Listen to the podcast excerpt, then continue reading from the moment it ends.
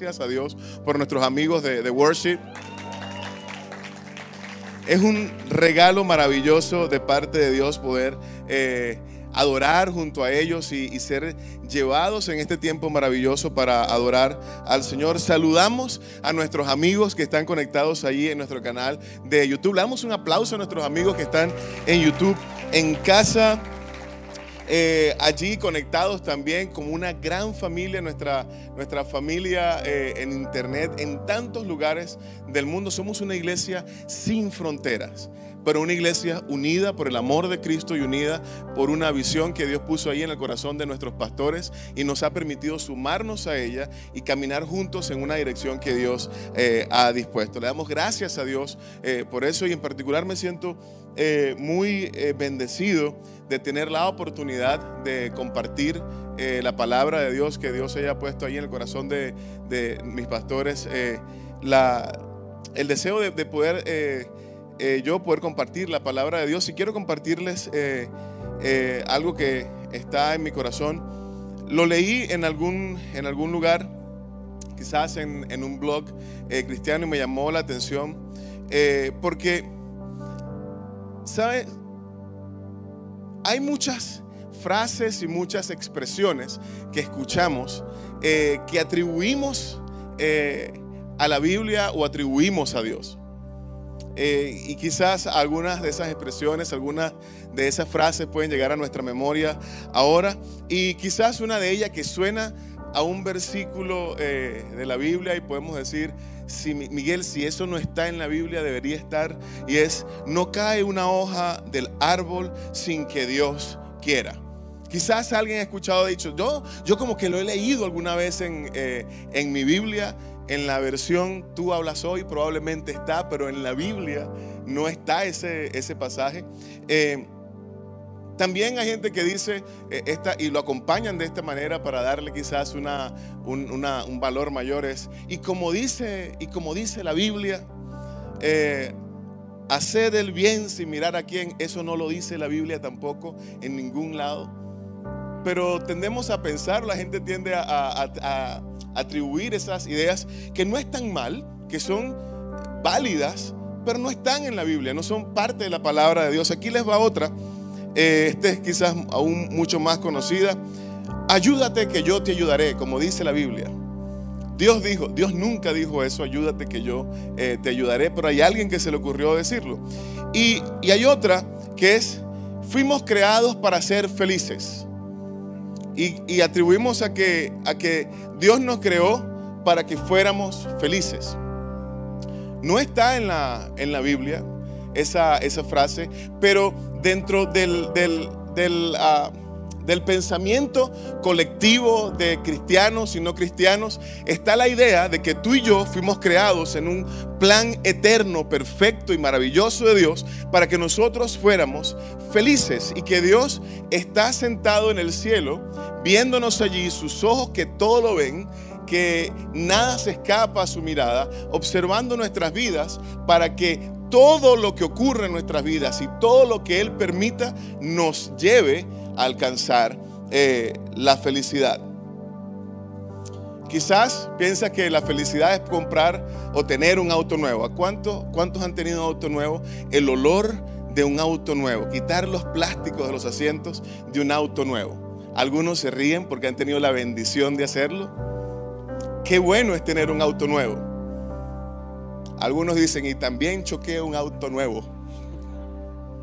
Eso no es tan bendición, eso no es tan divertido, ¿cierto? Eh, o quizás eh, verte colocar la llave allí en la cerradura del departamento, en el barrio en el que siempre soñaste vivir, en ese barrio en el que alguna vez quizás fuiste a caminar, a pasear y a soñar, y, y piensas que la felicidad es ese momento cuando alcanzaste esa meta y dijiste, aquí esto es el propósito de Dios, es el plan perfecto de Dios. Dios en la eternidad eh, hizo todo para que yo pudiera alcanzar la felicidad a- al poder adquirir esto. Ya no paseo por el barrio observando a la gente que vive allí, sino que ya soy parte de, de los que viven en ese barrio. Hay una película maravillosa, En Busca de la Felicidad. ¿Quién vio En Busca de la Felicidad? Muy bien. Todos la vimos, sabemos de quién estábamos hablando. Garner, en esa parte final en la película en la que se presenta la entrevista después de haber pasado la noche preso, no está en su mejor, eh, con sus mejores eh, vestidos, va todo lleno de pintura, sucio y se presenta en esa entrevista y le hacen las preguntas. Él trata de responder lo mejor que puede y eh, si recuerdan en todas las escenas de esas películas, eh, de esa película, él va diciendo, esta parte de mi vida la llamo tanto. Al terminar esa escena en la que le dan el trabajo y él sale y se encuentra en la calle, gente va, gente viene, eh, gente absorta en su mundo, él toma sus dos manos y mira hacia arriba y dice, esta parte de mi vida se llama felicidad. Porque para él la felicidad en ese momento era alcanzar su sueño, poder ser un corredor de bolsa, entrar en un mundo que le iba a permitir cambiar su vida y dejar de vivir todas las vicisitudes y dificultades que anteriormente había estado eh, viviendo. Pero, ¿qué es la felicidad? ¿Qué es ser felices?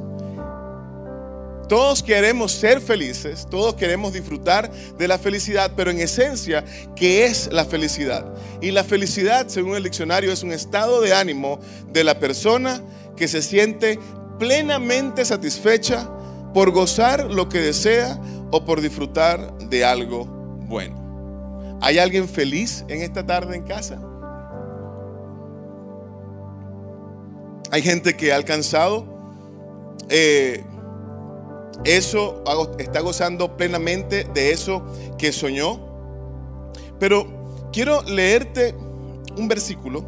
Está en el libro de, de los Salmos, capítulo 16, versículo 11. Y mira lo que dice. Salmos 16, 11, leo de la versión Reina Valena contemporánea, dice, tú me enseñas el camino de la vida en tu presencia me llenas de alegría. Estando a tu lado, seré siempre dichoso. Estando a tu lado, seré siempre dichoso. Ahora, pensando en lo que dice este versículo, que estando al lado de Dios siempre seremos dichosos y en, el, en la continua búsqueda, en, la en el continuo perseguir de la felicidad de todos, me pregunto, y es que ¿será que realmente Dios eh, tiene como objetivo primordial en la eternidad hacernos a nosotros felices en nuestros términos? ¿Será que Dios en su plan, cuando comenzó a trazar las líneas de nuestras vidas, los eventos de nuestras vidas, dijo, estos son los planes que yo tengo para que Miguel sea feliz? Y cuando comienzo a revisar esas líneas de, de, los planes de Dios, quizás me encuentro que en algún momento hubo una dificultad mayor y en ese momento no fui feliz. O quizás en tu vida has encontrado varios episodios en los que te das cuenta que hay dificultad, en los que las cosas no salen tan bien como te gustaría que saliera, en el que quizás en lugar de eh, colocar la llave y entrar en el departamento, en el barrio que siempre has querido vivir, eh, te toca dejar el barrio en el que siempre soñaste vivir y cambiarte al lugar en el que jamás pensaste que tenías, eh, que, que te gustaría ir a vivir. A lo mejor dejaste un buen auto para andar a pie. Quizás la historia de todos esos eventos que pueden hacernos felices o, hacer que las personas sientan felicidad, en tu caso o quizás en mi caso es al revés. Y esos eventos que normalmente las personas atribuyen o que las personas eh, determinan que son los eventos que debemos disfrutar para poder ser felices, eh, no comienzan a ocurrir en nuestras vidas o comienzan eh, a, a desaparecer. Y y esos eventos pueden tener diferentes o ocurrir en diferentes ámbitos en nuestras vidas. Cuando pensamos que el plan de Dios para nuestras vidas es hacernos eh, felices, eh, en lo particular, yo me pregunto, y este es el título del mensaje, si Dios realmente tiene en su plan hacernos felices o bendecidos. ¿Cuál es el plan de Dios de verdad para nuestras vidas. Porque si somos como Garner, él toda su vida estuvo persiguiendo la felicidad. Y el momento en el que alcanzó la felicidad para él fue el momento en el que se convirtió en un, corredor de bolsa y pudo ver que su vida comenzó a prosperar más allá de lo que él eh, había imaginado. Había intentado tantas cosas hasta ese momento en el que él pudo alcanzar eso que quería alcanzar. Y sabes, cuando, cuando aceptamos algunos, algunos eh, preceptos que quizás la sociedad nos plantea y es que si algo me hace feliz, no puede estar mal. Si algo me causa felicidad, entonces debe estar eh, muy bien. Todo lo que me haga sentir estresado, lo que me incomode, lo que me saque de mi zona de confort, lo que me estire, lo que me ponga en un aprieto, entonces debe ser malo. Ahora, Puede que en el mundo se piense de esa manera, pero cuando ese pensamiento lo trasladamos a nuestras vidas cristianas, comenzamos a tener una teología un poco eh, particular que ubica a Dios en un cumplidor de deseos. Dios, el creador del cielo y la tierra, el dueño del tiempo y del espacio, el Dios, el que no tiene principio, el que no tiene fin, el que controla todo, al que no se le escapa nada en nuestras vidas, lo reducimos a ser eh, una especie de genio de una lámpara, frota la lámpara y pide tres deseos. Solo que quizás eh, decimos, ora varias veces y pide y pide y pide y Dios te lo va a dar porque la Biblia dice, pide y recibirás. Y sabes, eh, quizás el propósito principal de Dios en nuestras vidas no es que nosotros, o, o, su principal objetivo, no es que tú y yo seamos felices. Pero no es prioridad de Dios hacerte feliz en tus propios términos, en mis propios términos, cuando aquello que yo considero que me va a hacer feliz son cosas que me alejan de Él o cosas que no le dan gloria y honra a Él. Sabes, eh, la, en el mundo, en el mundo se, se piensa de esta manera. Si hay algo que alguien tiene en exceso y no lo necesita, ¿por qué no tomarlo si eso me hace feliz? Si hay algo que me incomoda o si todos los demás están haciendo esto y esto les hace feliz, ¿por qué yo no, voy a hacerlo también, aun cuando eso no necesariamente eh, agrade a Dios? El esposo con su esposa que ya no tienen la mejor relación o la relación que tenían antes, dice, ¿por qué no tratar algo diferente? Porque esto no me hace feliz. Esta relación no me hace feliz y por lo tanto debo tratar algo, probar algo que realmente me haga feliz porque mi objetivo en la vida es ser feliz. El hombre que se abruma con la responsabilidad de la familia y decide un día cortar con esa responsabilidad y decide abandonar a su familia y comenzar algo nuevo porque no se siente feliz.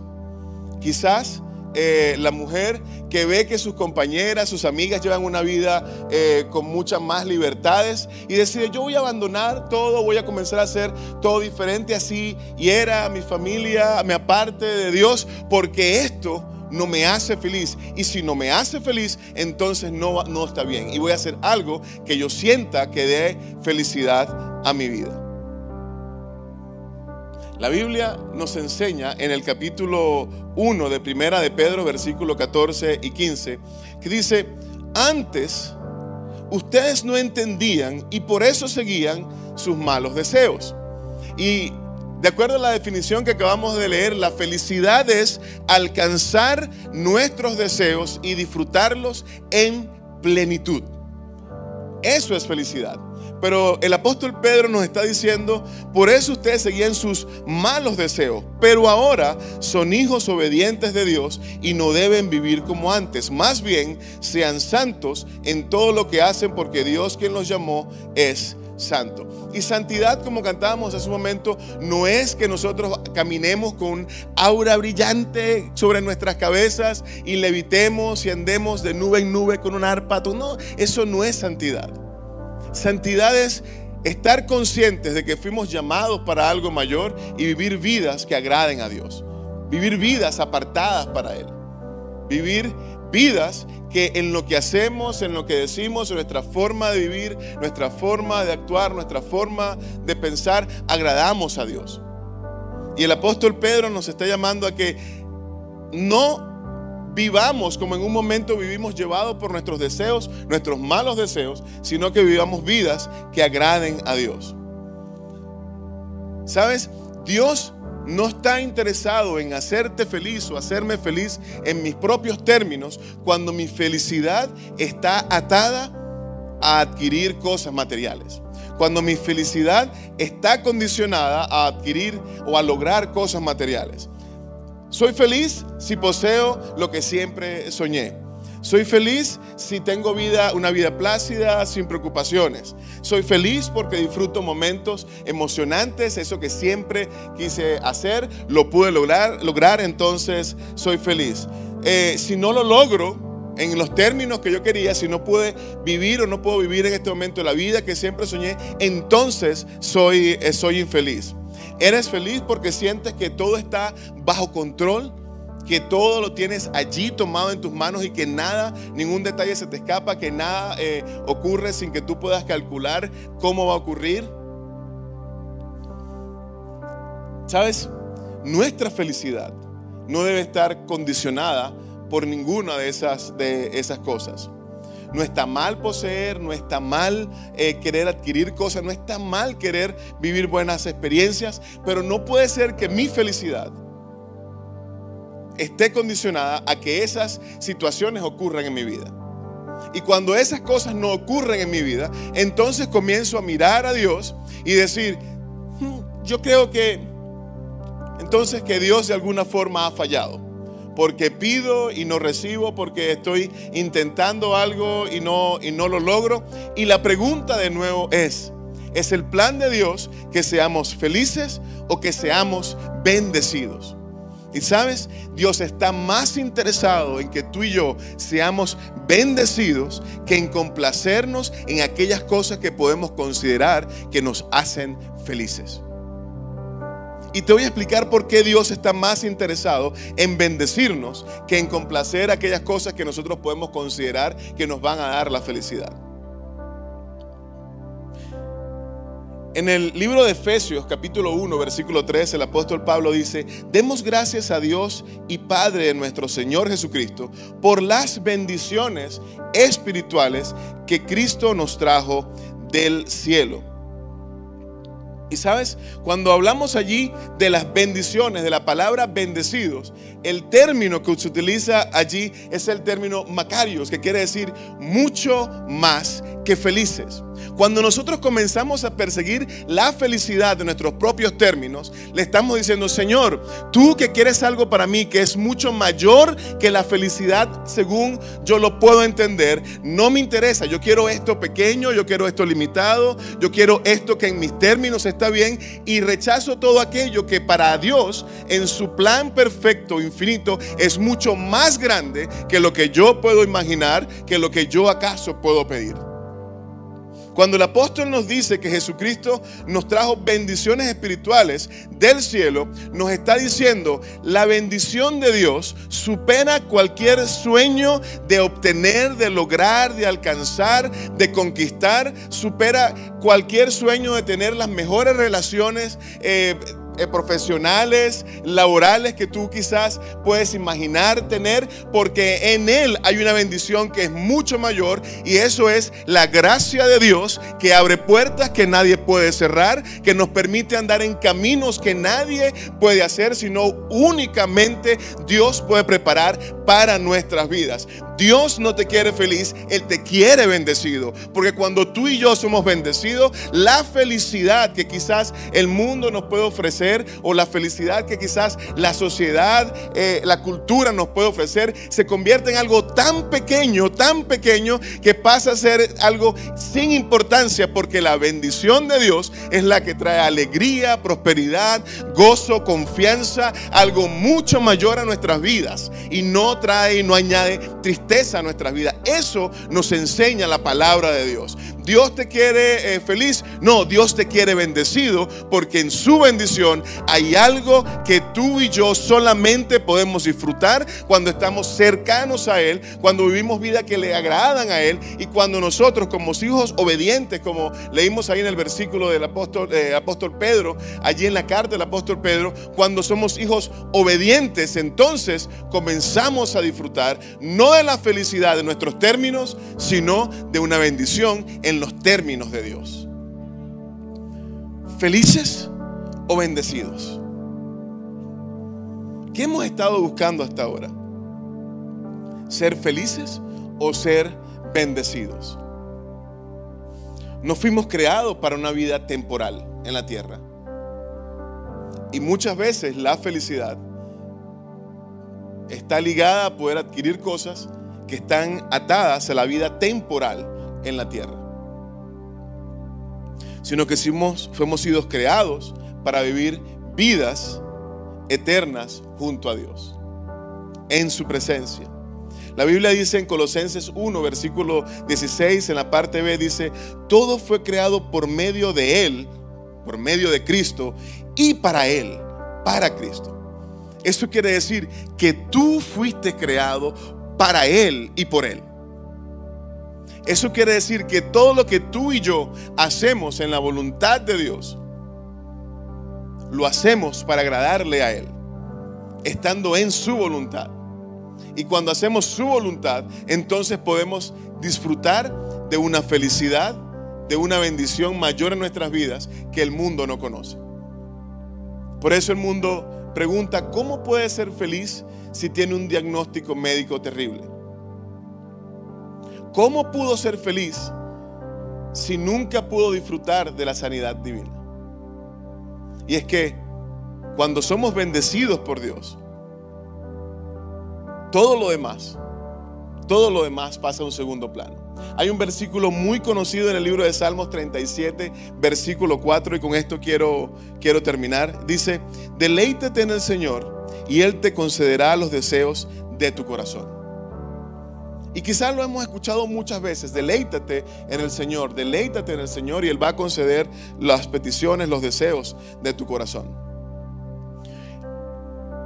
La palabra deleitarse en este versículo es la palabra anaj, que significa ser suave, ser moldeado o moldeable y ser tierno.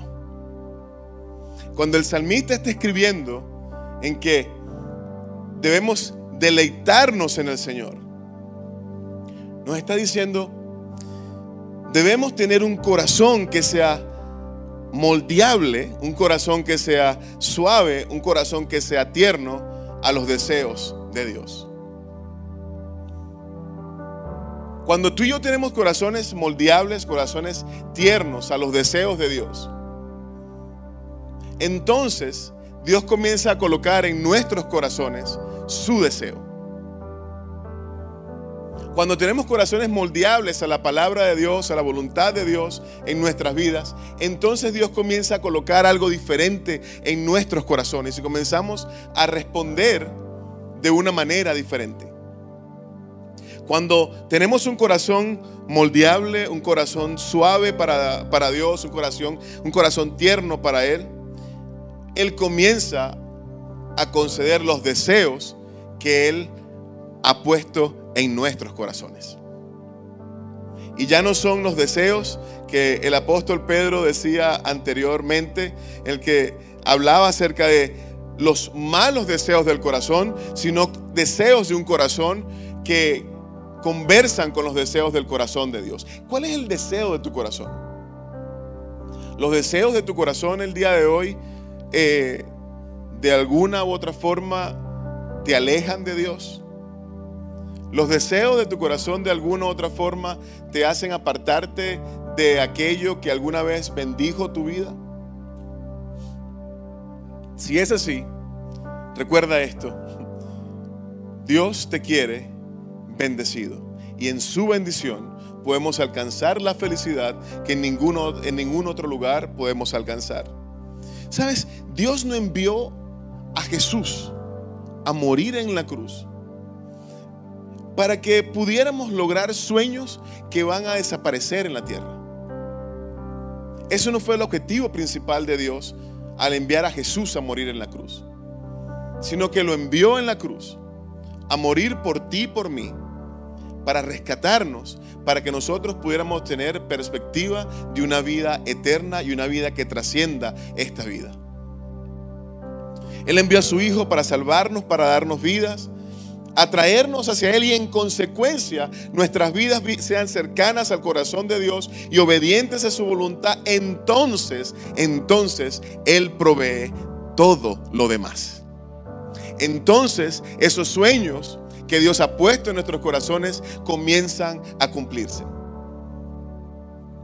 En algunos casos se cumplen más rápidos, otros un poco más lentos, pero en los deseos de Dios para nuestras vidas, cuando vivimos vidas que agradan a Él, comienzan a cumplirse. El primer deseo de Dios, el primer interés de Dios no está en que nosotros vivamos vidas cómodas, solo por vivir vidas cómodas sino el primer deseo de Dios para nuestras vidas es tratar con nuestros corazones. Siempre ha sido el deseo de Dios, atraer nuestros corazones de vuelta hacia Él. Y aquello que se rompió en el Edén con el pecado, poder reconciliarnos a nosotros con el Padre y nosotros poder restablecer una relación con Él. ¿Sabes? El propósito de Dios, su primer propósito, no es la felicidad, sino la bendición. Y la bendición está en vidas cercanas a Dios. Yo te quiero pedir que por favor allí en el lugar donde estés puedas cerrar los ojos y vamos a tener un tiempo para conversar con Dios. Y me gustaría que conversara allí con Dios y diga, Señor, eh, ¿en dónde he buscado mi felicidad? No está mal desear, no está mal trabajar. De hecho, debemos trabajar para alcanzar las cosas. Pero no es nuestro primer objetivo, no es el propósito de nuestra vida. Dios no te hizo para que fueras un médico exitoso, sino que te hizo para que fueras un médico que lleve gloria a su nombre. No te hizo para que fueras un economista exitoso, un profesor exitoso, un mecánico exitoso, un hombre de negocios exitoso para que conocieran tu nombre, sino para que a través de esas personas pudieran conocerle a Él y pudieran tener vidas atraídas a Dios.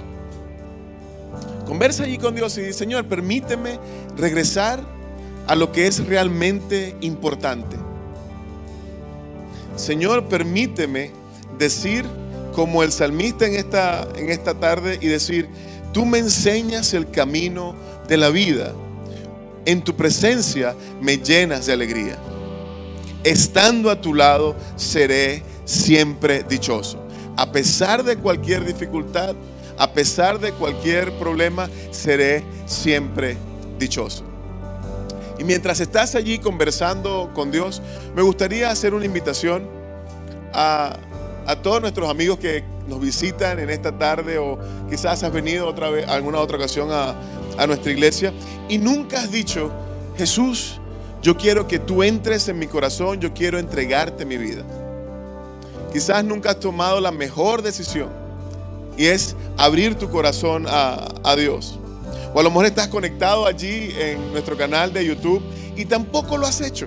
Yo quiero hacer una invitación mientras estamos todos acá con nuestros ojos cerrados, allí conversando con Dios. Y si tú quieres tomar la mejor decisión de tu vida y permitir que Él entre en tu corazón y te haga una persona bendecida y en consecuencia te llene no de felicidad, sino de mucho más que felicidad, yo quiero pedirte que tú puedas levantar tu mano lo más alto que pueda. Nadie te va a mirar, nadie te está mirando en este momento. Quiero hacerte esta invitación que puedas levantar tu mano y decir, yo quiero eso que están ofreciendo en esta noche. Veo tu mano, Dios te bendiga, veo tu mano, Dios te bendiga, veo tu mano, Dios te bendiga, veo tu mano, Dios te bendiga. ¿Hay alguien más que quiera aceptar esa invitación? Veo tu mano allá, Dios te bendiga. Por favor, baja tu mano. Y quiero pedirle que todos podamos estar en pie. Y podamos, todos de pie y vamos a hacer esta oración todos juntos con nuestros amigos que hace un momento levantaron su mano. Vamos a decir todos, Señor Jesús, En esta tarde te entrego mi vida, te entrego mi corazón, reconozco que te necesito y quiero, Señor, que vivas dentro de mí, que me bendigas con todas esas bendiciones que tienes preparadas para mí. Señor, hoy eres el Señor de mi vida, en el nombre de Jesús. Amén y amén. Quedamos un aplauso a nuestros amigos que dieron el mejor paso, la mejor decisión. Y si tú lo hiciste allá en línea, Dick, yo acepté a Jesús en mi corazón en esta noche. ¿Y qué tal si sellamos este momento adorando al Señor diciendo, mira, sabes, tú fuiste escogido, fuiste perdonado, Él conoce quién eres tú y yo creo que es una bella oportunidad para decir, hey Señor, no solamente soy feliz, sino que soy bendecido por tu gracia, por tu favor y con todo lo que tú tienes para mí. Adoramos a Jesús.